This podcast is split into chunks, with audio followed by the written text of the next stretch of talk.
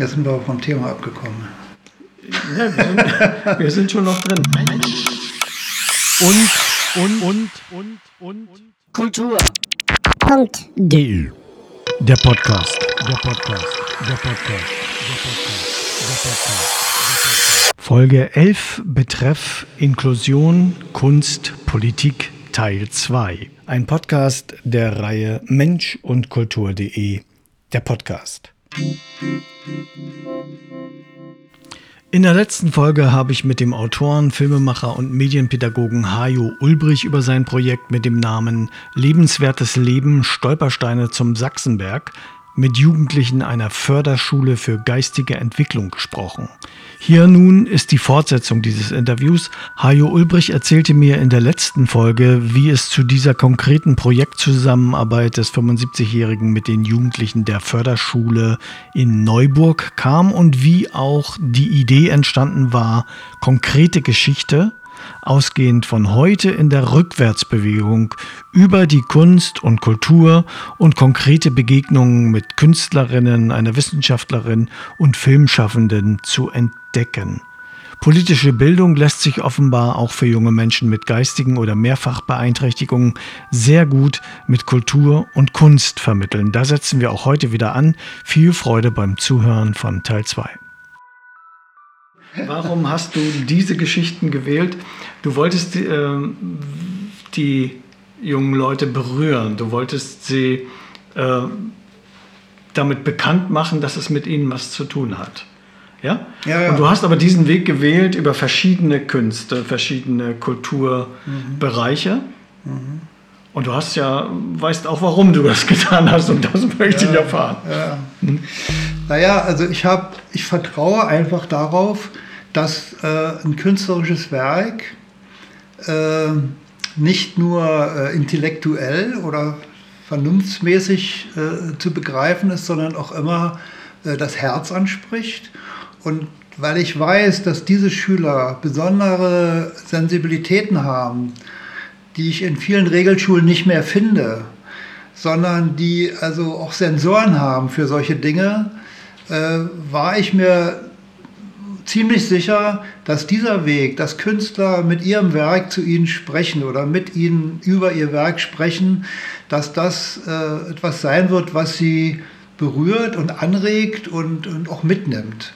Und da gibt es eine äh, Sache, also als die Regina Scheer ein, äh, aus ihrem Roman gelesen hat, also eine Lesung, sie hatte das auch noch nie gemacht, äh, vor geistig Behinderten aus so einem Roman, ist natürlich auch irgendwo ein Wagnis.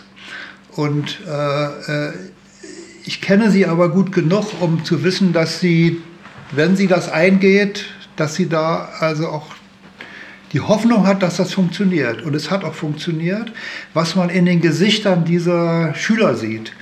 Also ich habe noch nie so gespannt und aufmerksam und, und mit der Mimik mitgehende äh, Schüler erlebt, wie bei dieser Lesung.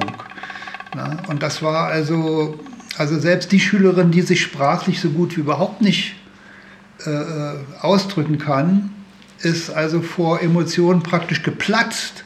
Na, also was man dann so in der, es gibt ja so eine, so eine Verabschiedungsszene dann, wo die äh, Regina Scher sich verabschiedet von den, von den Schülern und wo die dann spontan in Beifall äh, ausbrechen und äh, äh, also ganz begeistert von dieser Veranstaltung waren, ne, weil sie diese Geschichte, die sie vorgelesen hat, einfach berührt hat.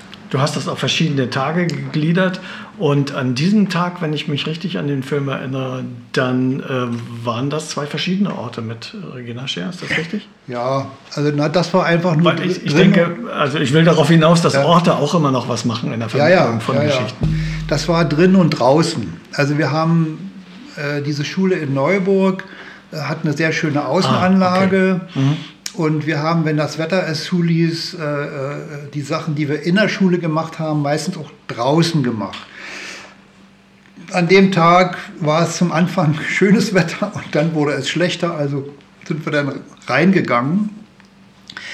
Und äh, ich hätte zum Anfang meine Probleme gehabt, wenn ich das in, Schul, in Schulräumen gemacht hätte. Weil dann ist natürlich eine ganz andere Atmosphäre, ja. mhm. eine Unterrichtsatmosphäre, die immer für solche Projekte also eigentlich wenig geeignet ist. Noch einen zusätzlichen Stressfaktor mit äh, einbringt, ja? Ja, ja, ja. So habe ich mich zu verhalten. Ja, ja, ja, ja, ja. Mhm. Und die Erinnerungen an diesen Raum spielen ja eine Rolle. Ne, wenn ich an diesem Raum dieses und jenes im Unterricht erlebt habe, auch Problematisches, Ne, das ist alles da. Ja. Ne? Das hast du ja äh, durch die verschiedenen Tage an verschiedenen Orten äh, auch sehr gut mit, mit eingebaut in, in dieses Projekt. Wie war das zum Beispiel äh, mit der Bildhauerin? Ist es äh, eine Bildhauerin, die Dörte Michaelis? Ja. Ja. Auf ihrem Hof und dann äh, vor Ort auf dem Sachsenberg, der ja, was ja im Grunde genommen ein großes Finale ist, weil mhm. da ist es ja passiert. Das ist den Menschen ja, ja dann bewusst. Ja. Allen Beteiligten. Ja. ja? Äh, inwieweit macht der Ort was und äh, wie ist das, ähm, das Erleben von mhm. Bildhauerei mhm. für äh, Menschen, die wahrscheinlich noch nicht so viel damit zu tun hatten? Mhm. Vielleicht aber doch, weiß ich nicht. Also erstmal muss ich dazu sagen, sie, äh, Dorte Michaelis bezeichnet sich selbst als Keramikerin, mhm. äh, aber ich verstehe sie als Bildhauerin im größeren Sinne. Und das ist auch, was die Schüler erlebt haben, äh, als sie sie in ihrem Atelier und in ihrem Skulpturenhof äh, besucht haben. Weil dort stehen ganz wunderbare Figuren also menschliche, aber auch Tiere. Und äh, sie haben also auch dort mit ihr äh, über diese verschiedenen Figuren gesprochen. Und äh, sie war, äh, also sage ich mal, so offen, dass die Schüler sich da plötzlich ganz gelöst gefühlt haben. Also, es, also diese Atmosphäre in diesem Skulpturengarten, wenn man die alleine genommen hätte, hätte man nicht gedacht, dass das was mit dem Projekt zu tun haben könnte. Mhm. Und, äh, und dann ist sie mit ihnen zusammen äh, äh nach Schwerin zu diesem, zu diesen Stelen, also zu diesem Denkmal gefahren. Und hat Auf dem Gelände der Helios-Klinik. Auf dem Gelände der Helios-Klinik, was früher diese Sachsenberg-Klinik war. Mhm. Mhm. Aber nochmal zu den Orten. Also wir hatten ja zum Glück äh, in der Schule selbst äh, zwei verschiedene Orte, innen und ein Ort außen.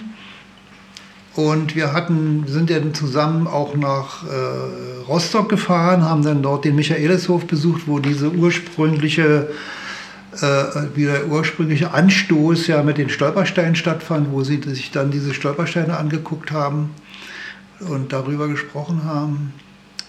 Und dann eben äh, Vogelsang, wo die Frau Michaelis lebt, und dann eben Schwerin. Und das war natürlich gut, dass wir so einen Wechsel der Orte hatten.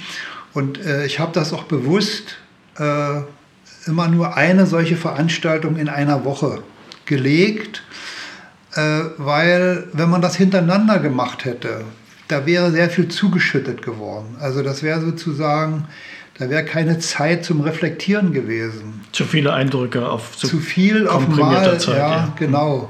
Mhm. Und äh, aber es war auch nicht zu lange, mhm. als dass sie das, was beim letzten Mal passierte, äh, äh, nicht reflektiert haben. Und da muss ich auch wieder sagen, hat mir, mir sehr äh, der äh, Rainer Steffen geholfen, weil der hat sozusagen jedes Mal, wenn neue Veranstaltung lief, hat er mit ihnen so die alte resümiert.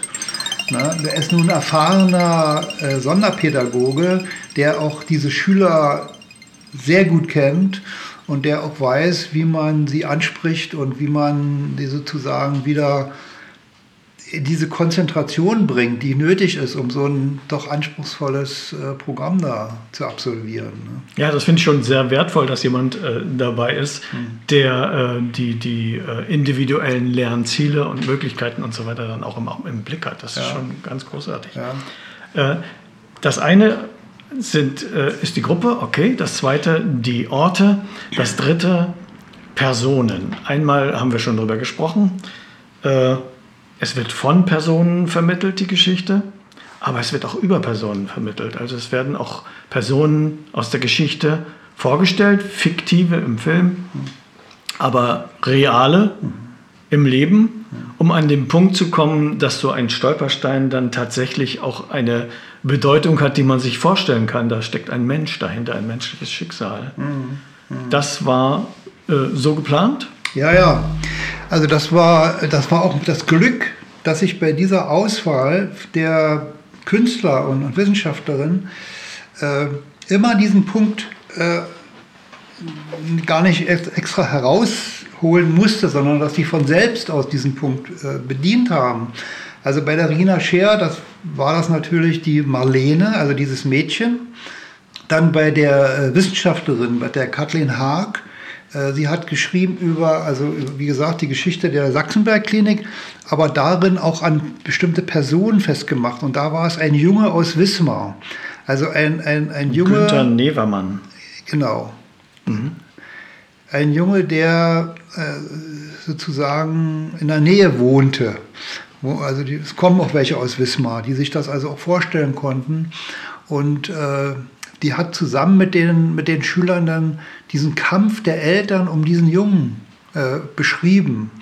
Und äh, äh die sind da auch so mitgegangen, äh, haben auch dann teilweise diese Dinge da vorgelesen, die sie da an die Wand projiziert hatte, also Briefe und äh, äh Stellungnahmen und ja, also das war so. Und dann natürlich die Kati aus dem Film Rückwärts laufen kann ich auch. Das hat sie natürlich auch sehr berührt, weil das war ja sozusagen ein Mädchen in ihrer Situation. Ne? Ja, nee, das hat, äh, das hat, ja, das kann ich mir auch gar nicht anders vorstellen. Also, äh, wenn man das nicht an Personen äh, binden könnte, dann hätte das auch nicht so eine Wirkung. Das ist mir neulich kulturell generell aufgefallen, auch wenn man Ideen vermitteln will. Man muss es runterbrechen auf Personen am Ende und Personen mit einbeziehen, weil Menschen einfach äh, über andere Menschen schneller lernen mhm. als über abstrakte Dinge. Ja, auf jeden Fall. Mhm. Ja, und weil man sie dadurch auch binden kann an so eine Geschichte. Na, also das ist ja immer das Problem bei solchen Projekten. Man muss sie sozusagen bei der Stange halten. Also die müssen sozusagen an dem, an dem Sinn und an der Entwicklung dieses Sinnes äh, äh dranbleiben können. Mhm. Und das können sie am besten, wenn es um konkrete Personen geht. Gut. Wie hat das Ganze aus Sicht der Teilnehmenden funktioniert? Wie hat das Ganze aus Sicht des Schulleiters funktioniert? Und wie hat das Ganze aus deiner Sicht funktioniert? Und dann gibt es ja noch äh, einen Auftraggeber. Ja. Naja, Auftraggeber würde ich das nicht nennen. Förderer. Ein Unterstützer. Förderer, ja. Also ich fange mal hinten an. Als ich mir dann so langsam über die Dimension des Projektes klar wurde, habe ich mir gesagt, also ein bisschen Geld brauchst du auch. Ne? Also das ist eine richtige Arbeit und äh, ich muss auch Honorare bezahlen und so weiter. Und da habe ich als ersten und größten äh, Unterstützer die Landeszentrale politische Bildung gefunden, die also sofort, ich hatte natürlich ein Konzept dann schon, äh, gesagt hat, ja, das ist unser Interesse, da gehen wir mit und das werden wir auch fördern. Und dann hatte ich noch äh, drei Stiftungen angeschrieben und zwei davon haben auch positiv äh, reagiert. Also die, die Böll-Stiftung ist auch sofort mit eingestiegen und die Rosa-Luxemburg-Stiftung.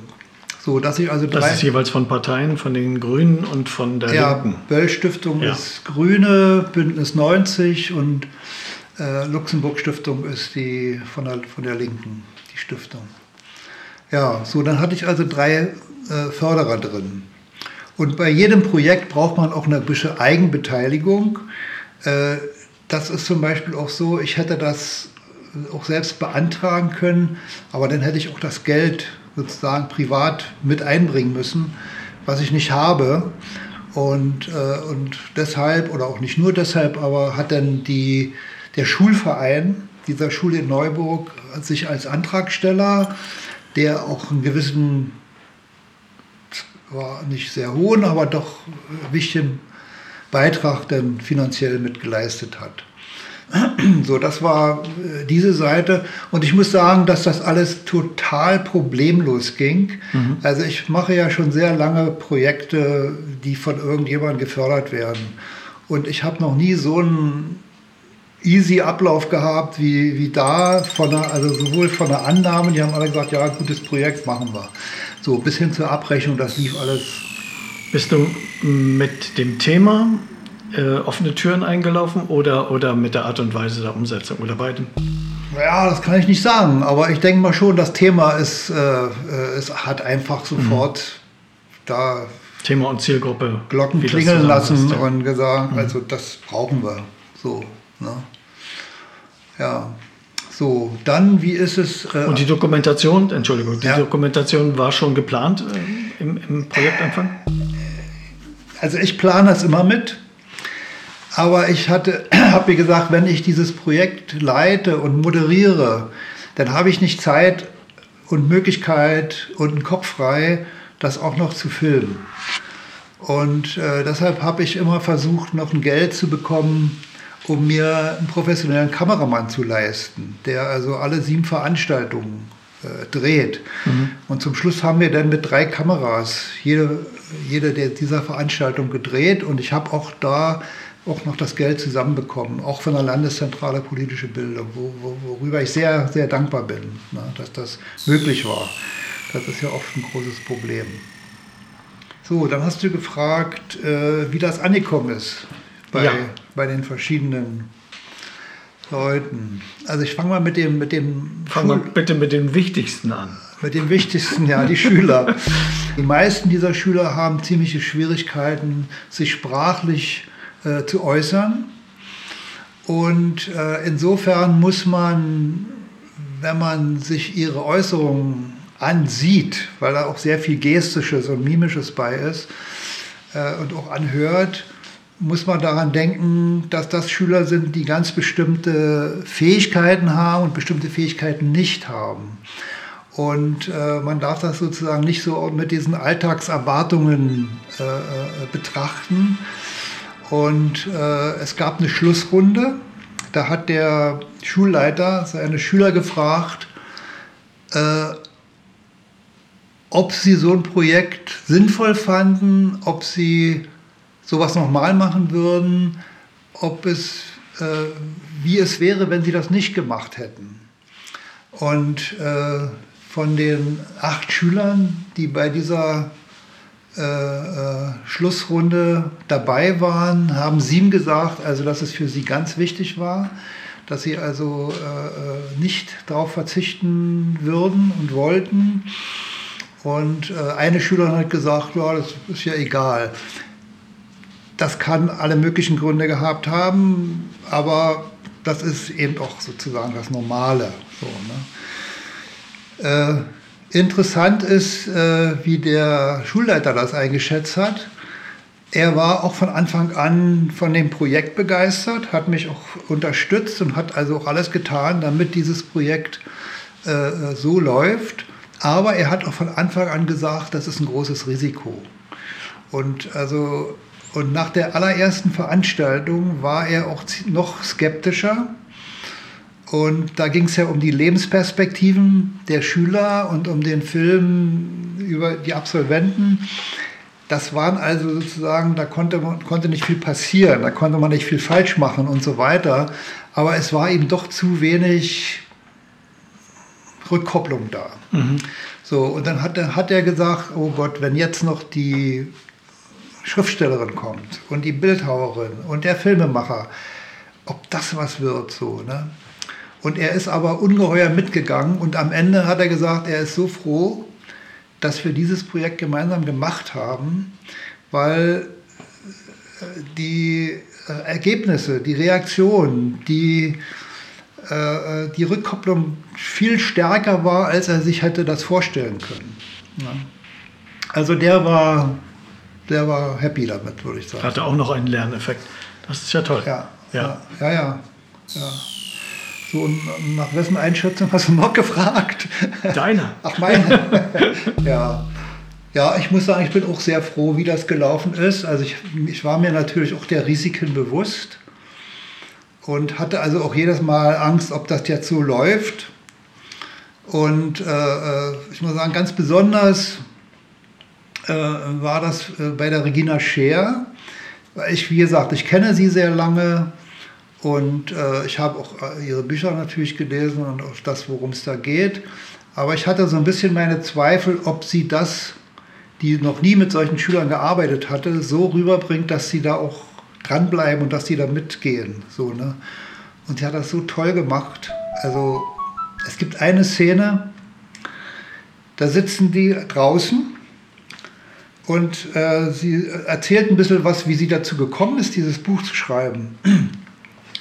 Und dann kommt ein Schüler, der kam dann plötzlich an in diese Runde, das war ja draußen, das war ja offen, konnte ja jeder rankommen und, und hat sozusagen mit seinem gestischen und auch, ähm, er hat auch so ein bisschen geschrien, hat er sozusagen die ganze Situation irgendwie gestört. Und da hat sie sich umgedreht und hat gesagt, komm doch mit her, setz dich mit hierher. Und das war so, also für mich, na, das geht einem das Herz auf. Und der war dann noch ganz ruhig und er wollte da nicht mitsitzen, er ist dann noch wieder weggegangen, aber allein diese Reaktion. Und die hat auch bei den Schülern, die da dran saßen, was bewirkt. Ne? Die haben auch anders denn mit ihr äh, gehört. So, ne? Also Inklusion erleben. Ja. Mhm. Also Thema Inklusion, da müssten wir nochmal extra drüber reden, weil also ich... Äh, Gleichberechtigt, äh, gleichwertig wahrgenommenes Erleben. Ja, aber angetreten war ja sozusagen die Landesschulpolitik, das mit Schulstrukturen zu verbinden. Also zu sagen, ja, okay. es, ging ja, es ging ja sogar mal so weit, dass die Angestellten... Können wir das noch ein bisschen schieben, weil du bist ja. gerade ja auf einem sehr guten Pfad gewesen, ja, ja. Äh, zu erklären. Lass, mich noch mal einen Satz sagen. Es ging so weit, dass die, dass die Lehrkräfte in den Förderschulen Angst hatten, dass sie alle entlassen werden, dass sie alle aufgelöst werden, dass sie alle aufgeteilt werden. Und das war auch mal in einer Diskussion. Ja, das und, war nicht so schöne Kommunikation. Und davon ist heute überhaupt nicht mehr die Rede. Im Gegenteil. Es werden mehr Förderschulen gebraucht und, und Erweiterungen gebraucht. Ne? Aber warum können wir, könnten wir auch mal diskutieren, aber das ist so. Ja. ja. Gut. Was war der Höhepunkt deines Projekts? Was war der Moment, wo du gesagt hast, das ist es? Das war es jetzt. Wenn es hier aufhört, ist alles perfekt. Kann ich eigentlich gar nicht so sagen, weil also jeder Künstler, Wissenschaftler für sich haben eine ganz andere Welt aufgemacht, haben eine andere persönliche Wirkung gehabt. Also das sind ja, das sind ja starke Persönlichkeiten. Also äh, eine Wissenschaftlerin, die emotional reagiert, oder eine Schriftstellerin, die auch äh, als Historikerin äh, äh reagiert, oder äh, äh, eine, eine Bildhauerin, die sozusagen wie, wie eine Mutter äh, äh, mit den Schülern spricht, das sind ja nicht, sag ich mal so, die erwartbaren Klischees, aber das sind das ist die Realität und das ist, was wirkt.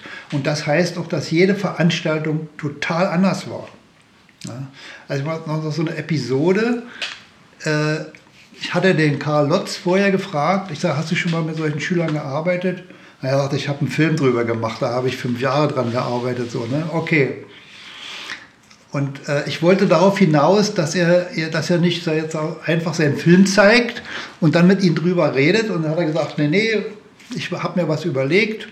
Ich mache so eine kleine Warm-up-Runde und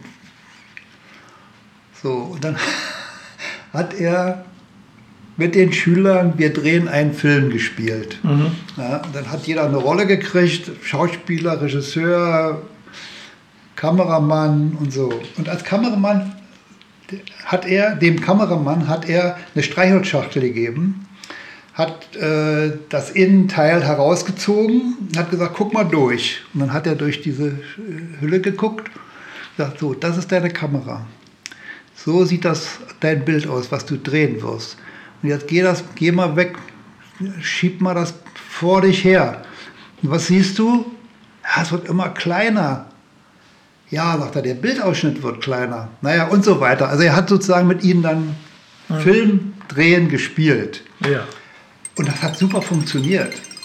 Ich habe das nachher in dem Film nicht reingenommen, weil das weggeführt hätte, also auch vom Thema und so weiter. Ja. Aber für diese Veranstaltung, ne, der hat die Schüler sofort auf seiner Seite gehabt, die haben mitgemacht und so. Ne? Ich erinnere mich daran, wie du mal gesagt hast, dass Medienbildung äh, besonders gut funktioniert in Förderschulen. Hm. Ja. Aus deiner Erfahrung raus. Ja. Die Affinität zu, zu den Medien auch wahrscheinlich über diesen kulturellen, äh, künstlerischen Ausdrucksaspekt dann mhm.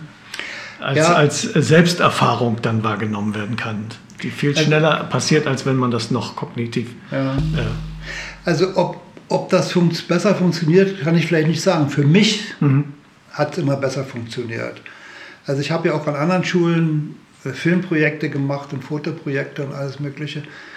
Und äh, ich muss sagen, ich habe immer mit der Distanz äh, der Schüler zu tun gehabt, weil die auch mich irgendwie als vielleicht Lehrkraft oder als äh, ja, jemand, der von außen eben kommt und was von ihnen will oder irgend sowas. Und ähm, also ich habe auch schöne Sachen mit denen gemacht, aber ich hatte immer das Gefühl, die sind nicht so richtig bei der Sache. Und besonders an Gymnasien. Mhm. Ja. Also und, und bei den Förderschülern, die sind immer sofort mit drin und die sagen, was sie denken und die reagieren und äh, äh, sind offen und die haben eine Fantasie. Das, also das macht einen platt, wenn man das erlebt. Und das ist oft auch so, dass die von außen kommenden Künstler, das sehe ich auch bei meiner Frau an der Schule, die hat, macht auch sehr viele Projekte mit Künstlern von außen. Ähm, die mit den Schülern auch anders arbeiten natürlich als die Lehrkräfte. Und wenn die mit denen arbeiten, dann staunen die Lehrkräfte oft, was die alles für Fantasie oder auch andere Fähigkeiten entwickelt oder haben, aber eben erstmal veräußern. Das ging mir aber in anderen Schularten auch so. Ja. Ja. Grundsätzlich sagst du erfolgreiches Projekt. Und zweitens, wie ist das Feedback von A, den Künstlern? Und B der politischen und der Bildungsseite? Also ich würde erstmal sagen, also für mich ist es ein erfolgreiches Projekt und äh, also auch über die Zweifel hinweg, die ich äh, auch hatte. Äh, von den Künstlern habe ich sehr verschiedene, also jetzt nicht inhaltlich verschiedene, aber von der Intensität sehr verschiedene Rückmeldungen. Äh, Regina Scher hat sich äh, äh, ausdrücklich bedankt, dass sie diese Erfahrung machen durfte und äh, hat gesagt, sie hat auch selten so eine äh, interessierten und, und, und intensiv mitgehenden äh, Zuhörer gehabt. Habe ich eigentlich auch von der Dr. Haag äh, so bekommen. Also nicht so, nicht so intensiv wie von Regina Scher, aber das ist, weil wir uns eben gut kennen. Äh, auch Karl Lotz hat sich da sehr äh, gefreut, dass sein Film, der nur auch schon einige Jahre alt ist, ne, äh, immer noch was bewirken kann. Ne? Das ist also äh, äh, und er hat, er hat, das war auch so interessant, er hat dann, wir hatten ausgemacht, er zeigt den Film bis kurz vor Schluss. Und dann unterbrechen wir und dann sollen die Schüler sagen, wie der ausgehen könnte, der Film. Äh, und das hat auch wunderbar funktioniert, weil es ging darum, ob dieses Mädchen, was also unbedingt an der Regelschule sein wollte mit ihrer spastischen Behinderung, äh, ob sie dort bleiben kann. Es gab sehr starke Kräfte, sie dort rauszudrücken oder ob sie an eine Sonderschule in der DDR musste. Und also bevor das entschieden war, haben wir den Film gestoppt. Und dann hat er mit, der Karl Lotz mit den Schülern gesprochen und hat gesagt, was denkt ihr denn, wie das jetzt ausgeht? Ne? Und da haben dann die meisten gesagt, na, sie können das nicht sagen. Und dann hat er gesagt, na, was, würdet, was wünscht ihr euch denn? wie das ausgeht. Und da haben alle Schüler durch die Bank gesagt, dass sie in der Regelschule bleibt. Was natürlich auch tief blicken lässt.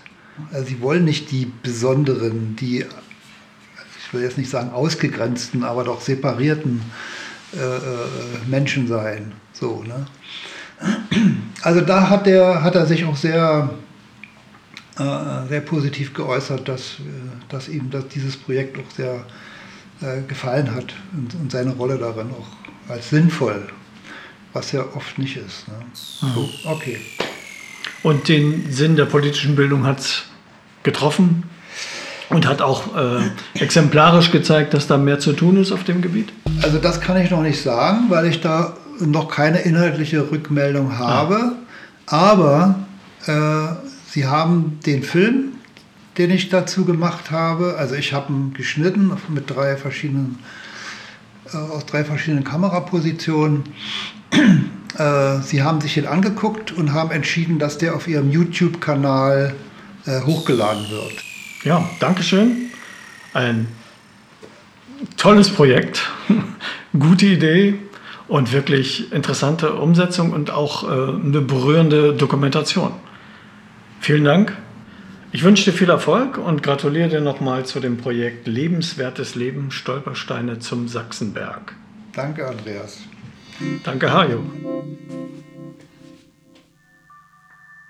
Podcasts leben vom Abonnieren. Tun Sie es jetzt. Erzählen Sie es weiter. Dieser Podcast ist kostenlos zu hören und soll es auch bleiben. Es ist Platz für passende Werbung und auch die Namensnennung von Unterstützenden.